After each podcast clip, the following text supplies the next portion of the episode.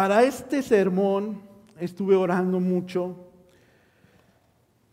He estado hablando con, algunas, con algunos de ustedes durante la semana. Y aunque había un tema que íbamos a abordar, los otros campus, aquí su servidor, creí que esto era algo que necesitábamos oír en, una, en la segunda semana de enero.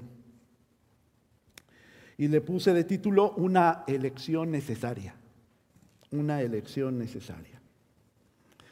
Y vamos a basarnos, hermanos, en Génesis 13.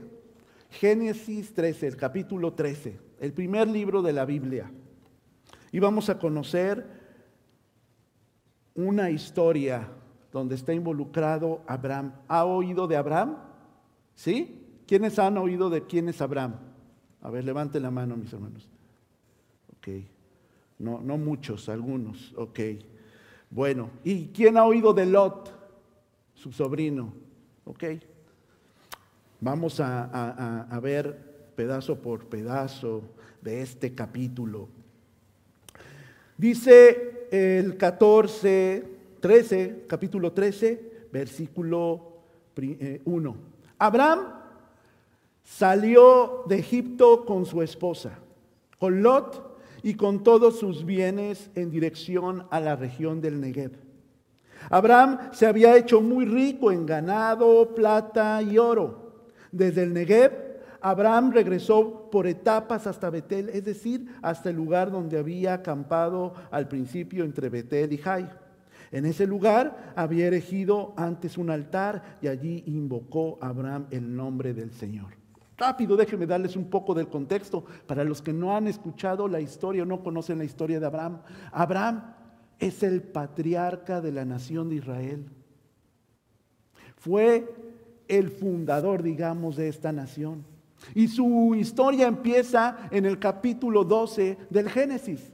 Ahí es donde inicia, hablando de Abraham y de su historia y lo importante y lo fundamental que es esta historia para el pueblo de Israel y para también los que somos el pueblo de Dios. Abraham había cometido algunos o varios errores. Uno de ellos, apenas en los versículos anteriores, es que había ido con su esposa Saraí a Egipto porque había una hambruna y una situación difícil en el planeta, como aquí contemporáneamente hay recesiones, se caen las monedas, este, hay tipos de problemas económicos fuertes. También en la época bíblica sucedía esto. Y Egipto era un país muy poderoso, muy rico. Y ahí fue Abraham y Saraí. Y fíjense lo que hizo Abraham. Ay, Abraham. Le dijo, oye, ¿sabes qué?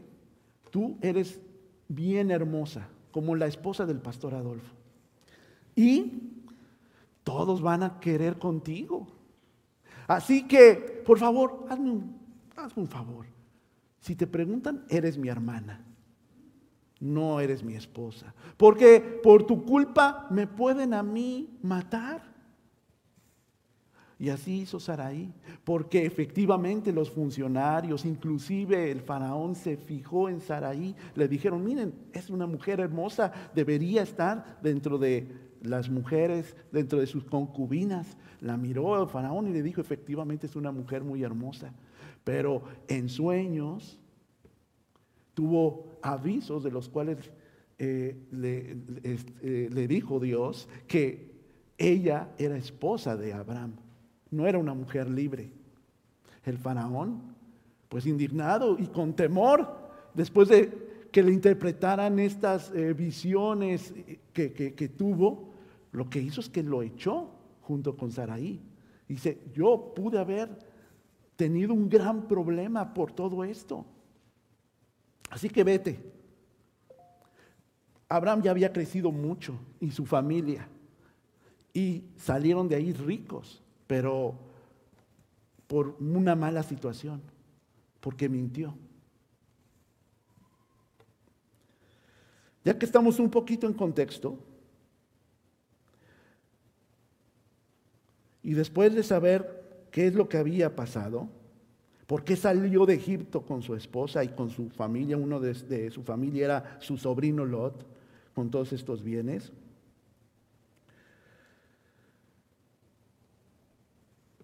Dios le da una promesa.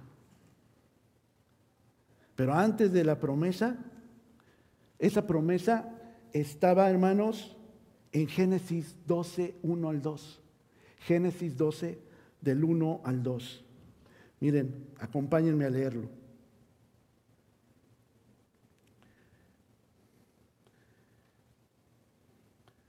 Génesis 12, del 1 al 2. El Señor dijo a Abraham, deja tu tierra tus parientes, la casa de tu padre, y ve a la tierra que te mostraré. Haré de ti una nación grande y te bendeciré. Haré famoso tu nombre y serás una bendición. Mis hermanos, todos hemos tomado malas decisiones, ¿cierto? Unas más difíciles que otras, o peores que otras, que han tenido, las consecuencias han sido más dolorosas. Pero fíjense, donde les digo que empieza la historia de Abraham, Dios le hizo una promesa. Le dijo que si confiaba en Él, si depositaba toda su confianza en Él, Él iba a ser, primero le iba a entregar una extensión de tierra, donde su familia creciera. Y le iba a hacer una promesa que sobre Él iba a, dice ahí, eh, que lo bendecirá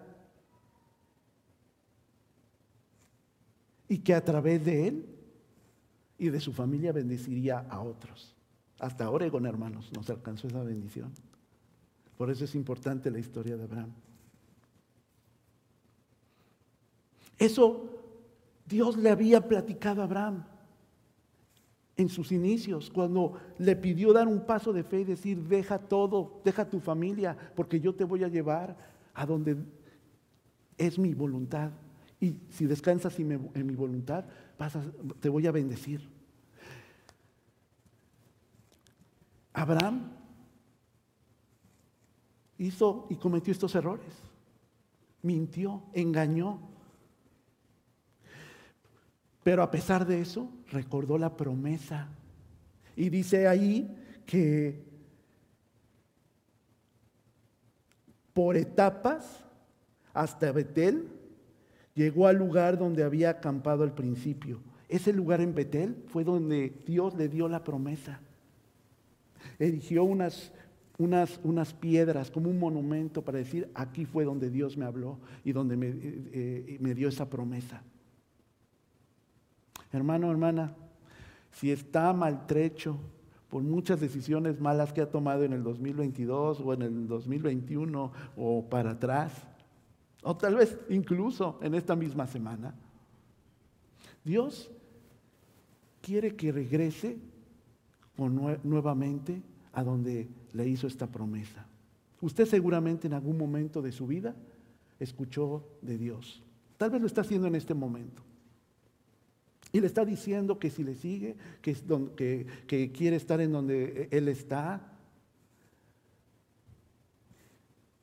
Dios le está dando esta promesa, que si hace su voluntad, lo va a bendecir.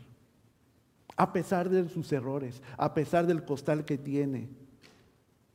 A eso no le importa a Dios, lo que le importa es que regrese, que regrese a Él. Hermanos, somos su creación. Los que hemos estado leyendo la Biblia en un año, ya pasamos todos estos eh, versículos de, de Génesis 1 y 2, vemos que Dios nos ha creado a su imagen. Él conoce el manual. ¿Ustedes cuántos de ustedes ah, estuvo, armando los regalos de los niños? Y tuvo que estar viendo el manual y, a veces a lo mejor, si es como yo, que digo, no, no, rápido, y ahorita empiezas a armarlo y vio que quedó chueca la pata de esto y quedaba así. tenía que haber visto el manual. Bueno, hermanos, el manual de nuestra vida lo conoce el Señor y está en la palabra del Señor. Ahí es donde está. Por eso es importante y por eso les animo a que leamos la palabra de Dios. No para cansarlos de sus ojos o hostigarlos de lecturas, sino porque nadie va a descubrir qué tantas cosas maravillosas tiene un testamento, por eso se llama Antiguo y Nuevo Testamento, hasta que no lo leamos.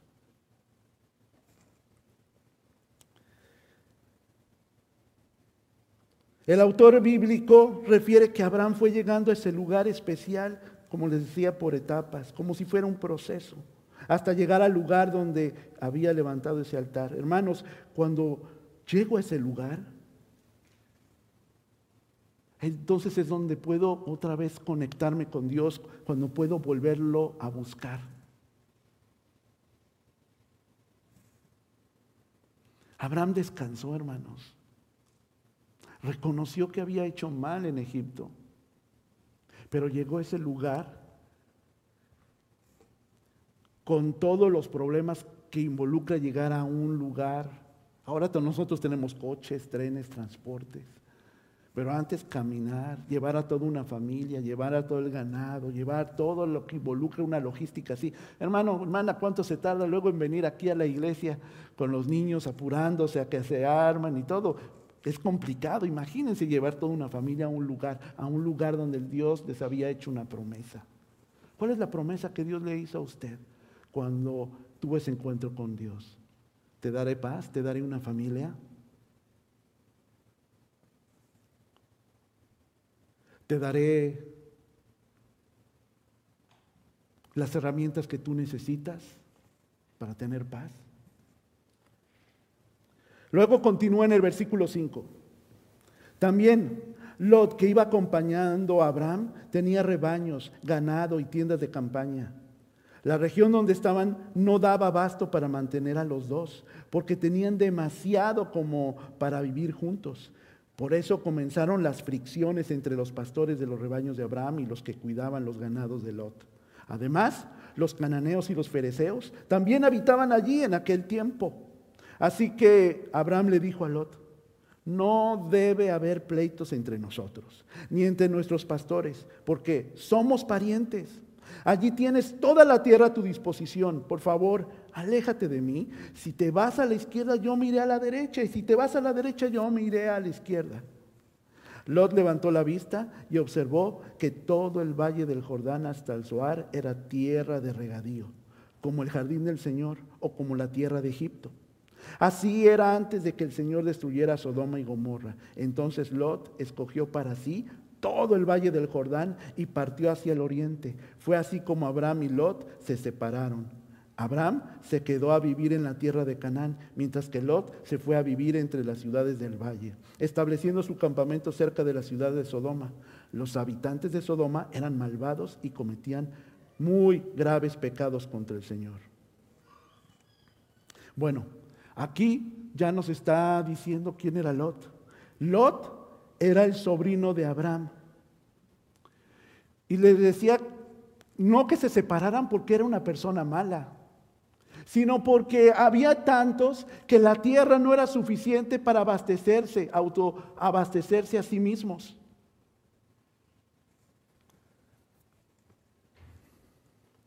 Bueno, no era tan malo, que era una persona justa, que el mismo Pedro habla de él, el apóstol. Miren, vamos a segunda de Pedro. Segunda de Pedro 2 del 7 al 8. Dice, por otra parte libró al justo Lot que se encontraba abrumado por la vida desenfrenada de esos perversos.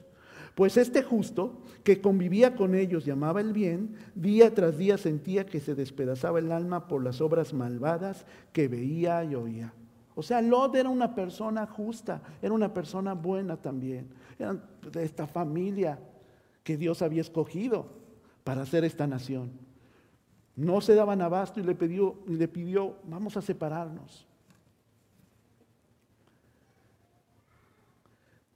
Pero aquí lo interesante, hermanos, no es que se hayan separado, sino las decisiones que se siguen tomando después de. Abraham le había dicho, escoge lo que tú quieras. A tu derecha está bien, o a tu izquierda lo acepto.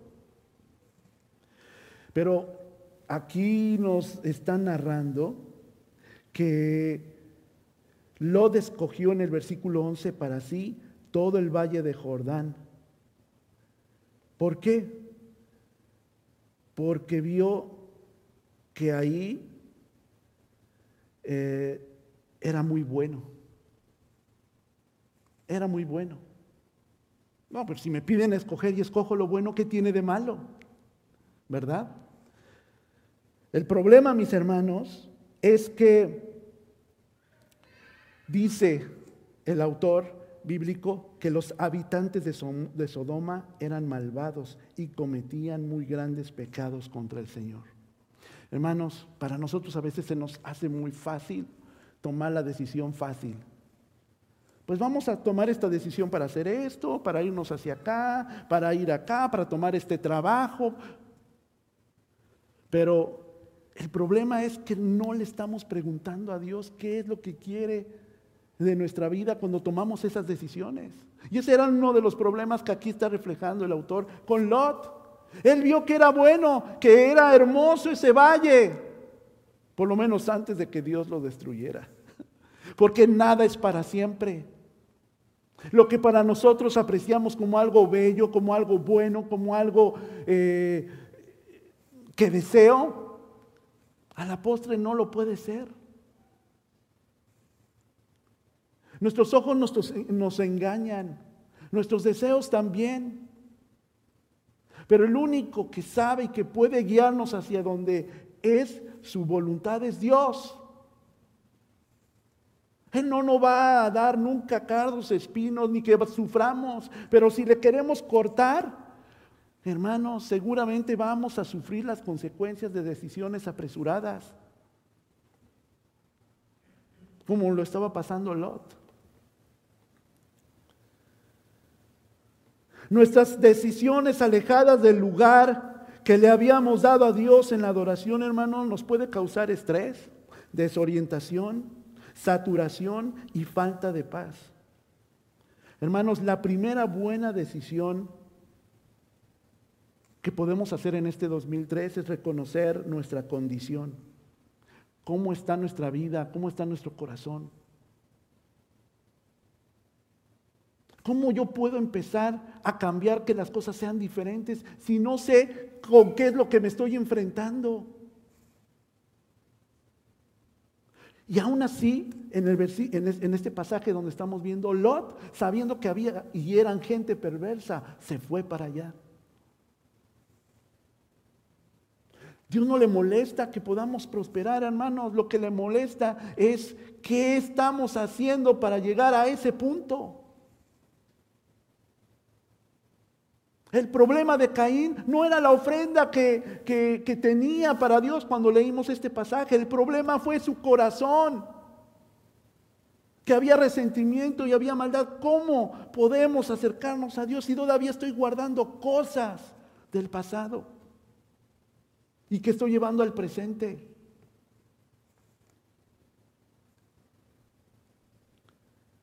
Si yo reconozco cuáles son las luchas que tengo, entonces yo puedo ponerlas ahí enfrente del Señor y decirle, yo ya no puedo, pero tú sí puedes.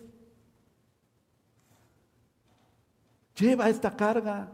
Ayúdame a cambiar mi carácter. Ayúdame, Señor, a ya no ser afanoso, no depender de las cosas, de las circunstancias, de las relaciones. Sobre todas esas dañinas relaciones. Señor, cambia mi carácter para que pueda responder, porque hermanos, también las personas responden de acuerdo a lo que yo estoy expresando. Las personas luego reaccionan defensivamente porque yo estoy mal. Pero si no conozco mi condición y con lo que lucho, difícilmente podré tomar una buena decisión. Hermanos, tenemos que conciliar lo que deseamos en contra de lo que necesitamos. Lot vio ahí, tenían necesidad ambos, tanto Abraham como Lot. Necesitaban tener un territorio mayor para poder sostener sus familias. Había que escoger. Pero Lot escogió escogió estar en el lugar donde no tenía que estar. Necesitaba un lugar. Lo que no necesitaba eran los problemas que más adelante, en los siguientes capítulos, se enfrentó Lot. Y lo vamos a ver rápidamente, lo, lo vamos a mencionar. Pero con decirles que estuvo preso en una guerra porque vivía con estas personas en sus ciudades.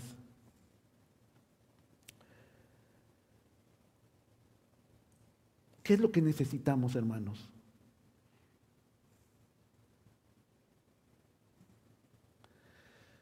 Dios, hermano, nos da también la oportunidad de elegir entre, escoger como lo, lo, que a los ojos se ve extraordinario, aunque esté lejos de la presencia de Dios, o buscar el lugar donde con paciencia Dios siga trabajando en mi vida. Paso a paso, como un proceso, Abraham llegó al lugar donde había conocido a Dios. Pero nosotros, en vez de acercarnos a veces, nos alejamos.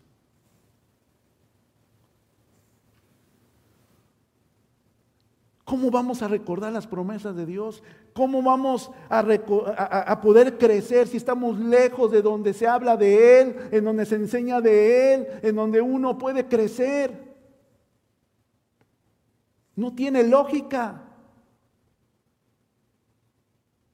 ¿Qué amistades? ¿Cómo iban a crecer sus hijos y sus hijas de Lot con gente que era perversa y malvada?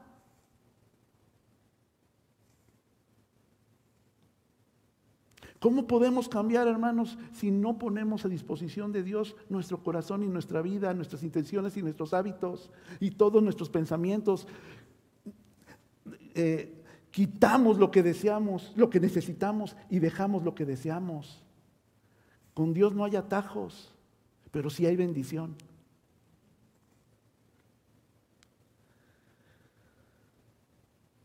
Lot escogió lo que él consideró que era lo mejor para él. El hecho que los pueblos que serían sus vecinos eran malos y pecadores contra Dios no influyó tristemente en la preferencia de Lot. Luego continúa en el 14, versículo 14. Después de que Lot se separó de Abraham, el Señor le dijo, Abraham, levanta la vista desde el lugar donde estás y mira hacia el norte y hacia el sur, hacia el este y hacia el oeste. Yo te daré a ti y a tu descendencia para siempre toda la tierra que abarca tu mirada. Multiplicaré tu descendencia como el polvo de la tierra. Si alguien puede contar el polvo de la tierra, también podrá contar tus descendientes. Ve y recorre el país a lo largo y a lo ancho, porque a ti te lo daré. Entonces Abraham levantó su campamento y se fue a vivir cerca de Hebrón junto al encinar de Mamre. Allí erigió un altar al Señor. Hermanos, esta es otra buena decisión que podemos hacer en el 2023. Separarse de lo malo, que es la causa de nuestro tropiezo, y unirnos al propósito de Dios. Separarse de lo malo. Hermanos, cuando seguimos a Jesús, nos recuerda que nuestra vida y testimonio puede alcanzar a nuestras generaciones. Vivir una vida buscando a Dios, hermanos, es una promesa de una fe imitable, justa y verdadera para aquellos que somos influencia. Eso es lo que le dijo Abraham, si tú me buscas, mi descendencia va a ser, eh, eh, tu descendencia va a ser afectada positivamente. Pero hermanos, si, dudamos, si tenemos eh, flojera, si tenemos desidia, si creemos que tenemos cosas mejores, pero al final no, y regresamos al lugar donde conocimos al Señor, hermanos, entonces decídase hoy a ya no alejarse más, decídase a crecer, decídase a que Dios cambie su corazón hacer las cosas bien.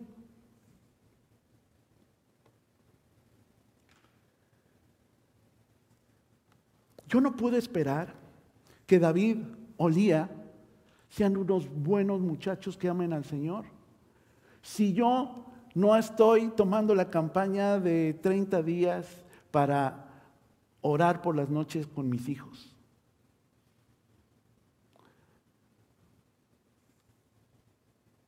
Yo no puedo esperar que David y Lía sean personas que busquen adorar a Dios si no ven en mí un reflejo, un anhelo, una decisión por agradar a Dios en todas y en cada una de las cosas que hago.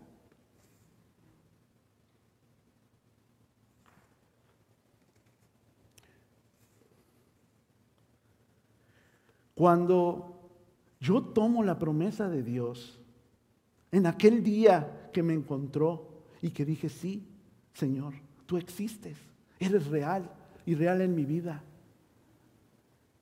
Y Dios le dio alguna promesa. Yo estaré contigo hasta el final de, los tiempos del mundo, como dice Mateo. O aquella que también dice en Mateo 11, eh, vengan a mí todos los que están cargados y descansados porque yo les haré descansar. O aquella que dice en Mateo 6:33, buscad primero el reino de Dios y su justicia y todo será añadido. Y así podría decir muchos otros pasajes más. Josué 1.9, esfuérzate y sé valiente. ¿Qué es lo que el Señor le dijo a usted, hermano, hermana, cuando tuvo ese encuentro con el Señor? y que se ha olvidado y se ha alejado de eso. Porque hoy Dios quiere encontrarle, que regrese al origen. Para que podamos ser influencia en nuestras generaciones. Al final nuestros hijos toman sus propias decisiones. Al final los hijos crecen y tienen un criterio y van a hacer lo que tienen que hacer. Pero yo, más de una vez, He visto jóvenes que dicen, extraño estar en casa, porque yo sé la palabra y yo necesito a Dios. Y eso solamente lo hace Dios y nuestro trabajo que hacemos hoy, con nuestra vida, con nuestro testimonio y lo que hacemos a favor de su crecimiento.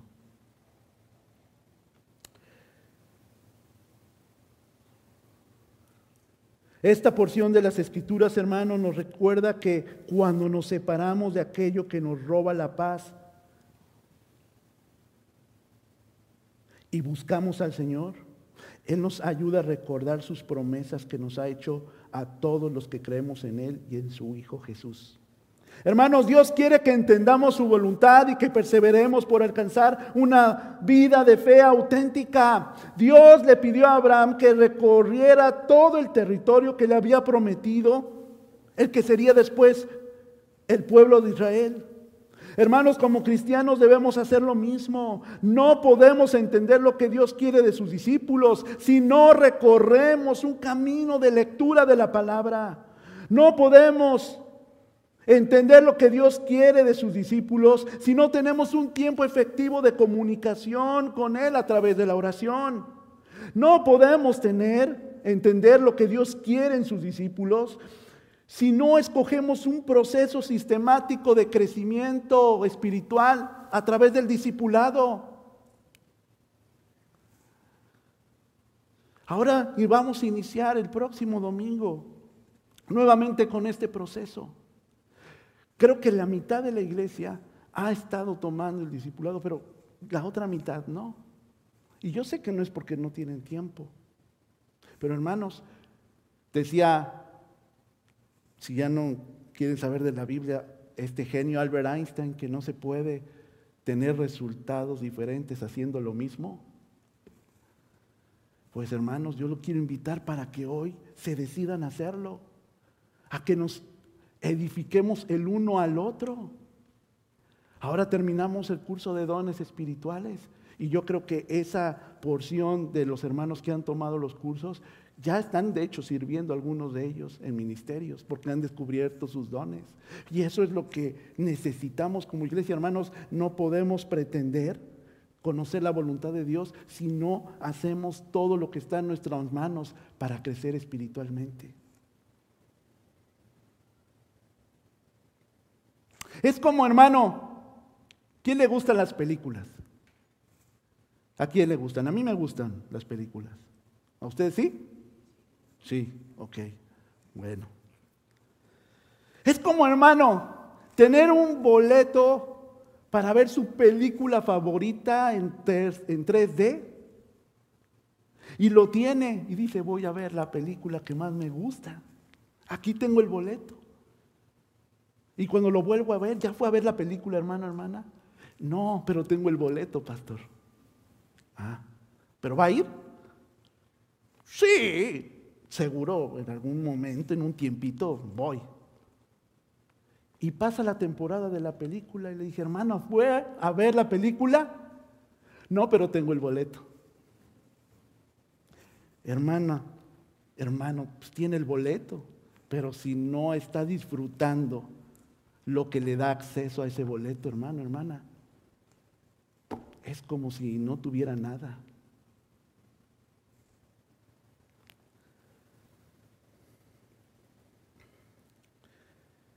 Génesis 14, 13 es la primera vez que se habla sobre la palabra hebreo. Fíjense, rápido vamos ahí, Génesis 14, 13. Dice así, uno de los que habían escapado informó todo esto a Abraham, el hebreo, que estaba acampando junto al bosque de las encinas de Mamre, el amorreo. Mamre era hermano de Escol y de Aner, y de estos era aliado de Abraham. Es la primera vez, todos conocemos al pueblo de Israel, o hemos oído que el pueblo de Israel o el pueblo hebreo, y viene de aquí, de la primera vez que le dijeron a Abraham hebreo. ¿Y qué quiere decir hebreo? Hebreo eh, eh, se referían a mercaderes, mercenarios, bandoleros o refugiados. Es decir, eran todos estos sujetos no establecidos o arraigados en un lugar. No es que fueran bandoleros ni que fuera un mercenario Abraham, pero así se les distinguía a los que eran nómadas. Nómada es aquel que no tiene un lugar para asentarse, que está de un lugar a otro. Y los pastores, como Abraham era uno de estos, estas personas, no tenían una patria. Dios la había expulsado de la misma. Se fue con su familia, salieron de Egipto y estaban buscando mejores terrenos para poder vivir. Pero después, de acuerdo a la época, seguramente se iba a mover a otro lado. Esto por eso le decían, era más como un apodo hebreo. Pero también significa cruzar o pasar. Iba de un lado a otro. Abraham y su familia, hermanos, eran estos pastores que tenían eh, que buscar un mejor territorio para sus rebaños. Fíjense, Abraham al final sí tuvo que elegir, en el sentido de que fue a elegir aquel, los encinos de Mamre. Mamre no era un lugar, era una persona que era dueño de toda esa parte donde había estos árboles de encino. Y él, Mamre, como lo leímos hace un momento, cuando estuvo preso su sobrino Lot, fue a ayudarle para liberar a Lot. Encontró a buenas personas. Hermanos, es lo que encontramos los cristianos cuando nos reunimos con otros cristianos, cuando buscamos el lugar donde podemos ayudarnos a crecer, a tener paz, edificarnos los unos a los otros. Esa decisión sí podemos tomarla. La decisión de hacer las cosas como deben hacerse, aunque eso cueste tiempo, recursos y la dificultad que tenga cuando el Señor nos permite terminar, nos va a dar paz. Y eso es lo que buscaba Abraham con esta decisión. Paz. Para que pudiera crecer su familia y pudiera hacerse real la promesa de Dios. Hermanos, cuando nos separamos de lo malo y buscamos la paz en Dios, nuestro corazón y nuestra vida dejará de ser hebreo, nómada, para establecer nuestra vida en la roca que es Cristo y tener una actitud de adoración. La decisión de Abraham de separarse de lo que le causa conflicto y falta de paz y regresar a adorar a Dios hizo una primera diferencia. Una segunda diferencia, mis hermanos, fue estar con buenas personas como Mamre. en el cual en un futuro, como les dije, se uniría para salvar a, su familia. Hermano, hermana, ¿cuáles son las decisiones que tenemos que ir tomando en este 2023 para poder tener paz, para poder crecer en el Señor? Para ya no estar como un fugitivo o perseguido o angustiarnos de las cosas que no están en nuestro control. ¿Cuáles son las decisiones que tenemos que hacer?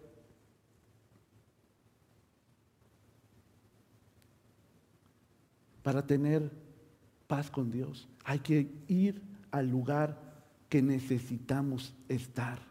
Aquel lugar donde tuvimos ese encuentro con Dios. Y no me refiero, hermano, que, por ejemplo, yo cuando recibí a Cristo en mi corazón, cuando dije, yo ya no puedo y necesito que Dios esté en mi vida, me acuerdo que fue en una banca en la secundaria Después del recreo, mi amigo de la secundaria me había compartido de Cristo y me dijo, vamos a hacer una oración, Adolfo, para que ya dependas de Dios y le busques de corazón. Y yo dije, lo necesito. Yo ya no puedo más. Y doblé mi rodilla. No es que yo tenga que regresar a esa banca de la secundaria. Pero lo que quiere Dios es que regrese a ese lugar donde yo encontré paz, a esa oración a ese lugar donde ya no importaban los problemas que pudiera tener. No importa si como adolescente eran problemas grandes o pequeños. Para mí eran tan grandes que quería quitarme la vida. Que no deseaba más vivir. Pero Cristo me encontró y cambió mi perspectiva. Hermanos, ahora estoy enfrente de ustedes. Y tengo una familia. Y tengo descendencia donde oro para que ellos tomen la mejor decisión, que es seguir a Dios, a construir una familia en Dios, a tener paz. Y es lo que les quiero invitar en este día, esta tarde, mis hermanos. Como iglesia, utilicemos los recursos para crecer juntos, para llenarnos de Dios para tomar buenas decisiones, para crecer. Como individuos que dejen atrás aquello, todos esos errores que traen y sienten que les persiguen. Encuentren ese lugar donde Dios necesita hablar a su vida y a su corazón para que esto se pueda transmitir a las personas que amamos y están a nuestro alrededor. Amén. Yo le quiero pedir que oremos. cuando se les dice que cerramos nuestros ojos, hermanos, es para no distraernos, no trae algo supernatural o algo así, es simplemente para no distraernos sobre otras cosas. Si quiere mantener sus ojos abiertos está bien, pero que hagamos una oración. Y si usted está decidiendo el día de hoy ir y encontrar esa paz que, sobrepasa cualquier entendimiento, como dice su palabra, y que solamente da Dios, lo haga hoy. Tal vez hoy es ese el tiempo de ese lugar de paz que necesita regresar. O tal vez es el día de hoy que necesita recordar ese momento para que le dé el impulso para cambiar, para depender de Dios. Cierre sus ojos. Y si usted quiere hacer esta decisión, yo le quiero invitar a que se ponga de pie. Para que lo acompañe a orar y lo acompañe en esta decisión que está haciendo. Dios, gracias a Dios. Te doy gracias, Señor, porque tú estás hablando. Gracias por mi hermano que está de pie. Gracias, Señor, porque estás haciendo, Señor, cosas nuevas de las cosas que ya habías hecho en nuestra vida. Gracias a Dios, gracias por levantarse. Dios, aquí están estos hombres y mujeres que empezando un año calendario, quieren recordar aquel momento, Señor, en que tú cambiaste toda perspectiva y toda situación. Ya no queremos, Señor, seguir afanados, preocupados, estresados por lo que, Señor, hemos hecho mal, sino permítenos, Señor, aprender de lo que dice tu palabra para tener paz. Dios, Haznos nuevas personas con una nueva identidad, con la misma personalidad, pero con utilizando todo eso para que podamos influir a las personas que están a nuestro alrededor. Señor, gracias por cada uno de mis hermanos y mis hermanas que están en este momento de pie, por la decisión que están tomando y ayúdanos como iglesia a acompañarles. Ayúdales, Señor, a que ellos puedan, Señor, con todo el deseo, con toda la fortaleza que da tu Espíritu Santo, a que puedan, Señor, ser aquellos personas que recuerdan la promesa que tú les has dado, Señor. Bendito seas. Llévanos, Señor a ese lugar de descanso, a ese lugar que es tu voluntad. En tu nombre Jesús, te doy gracias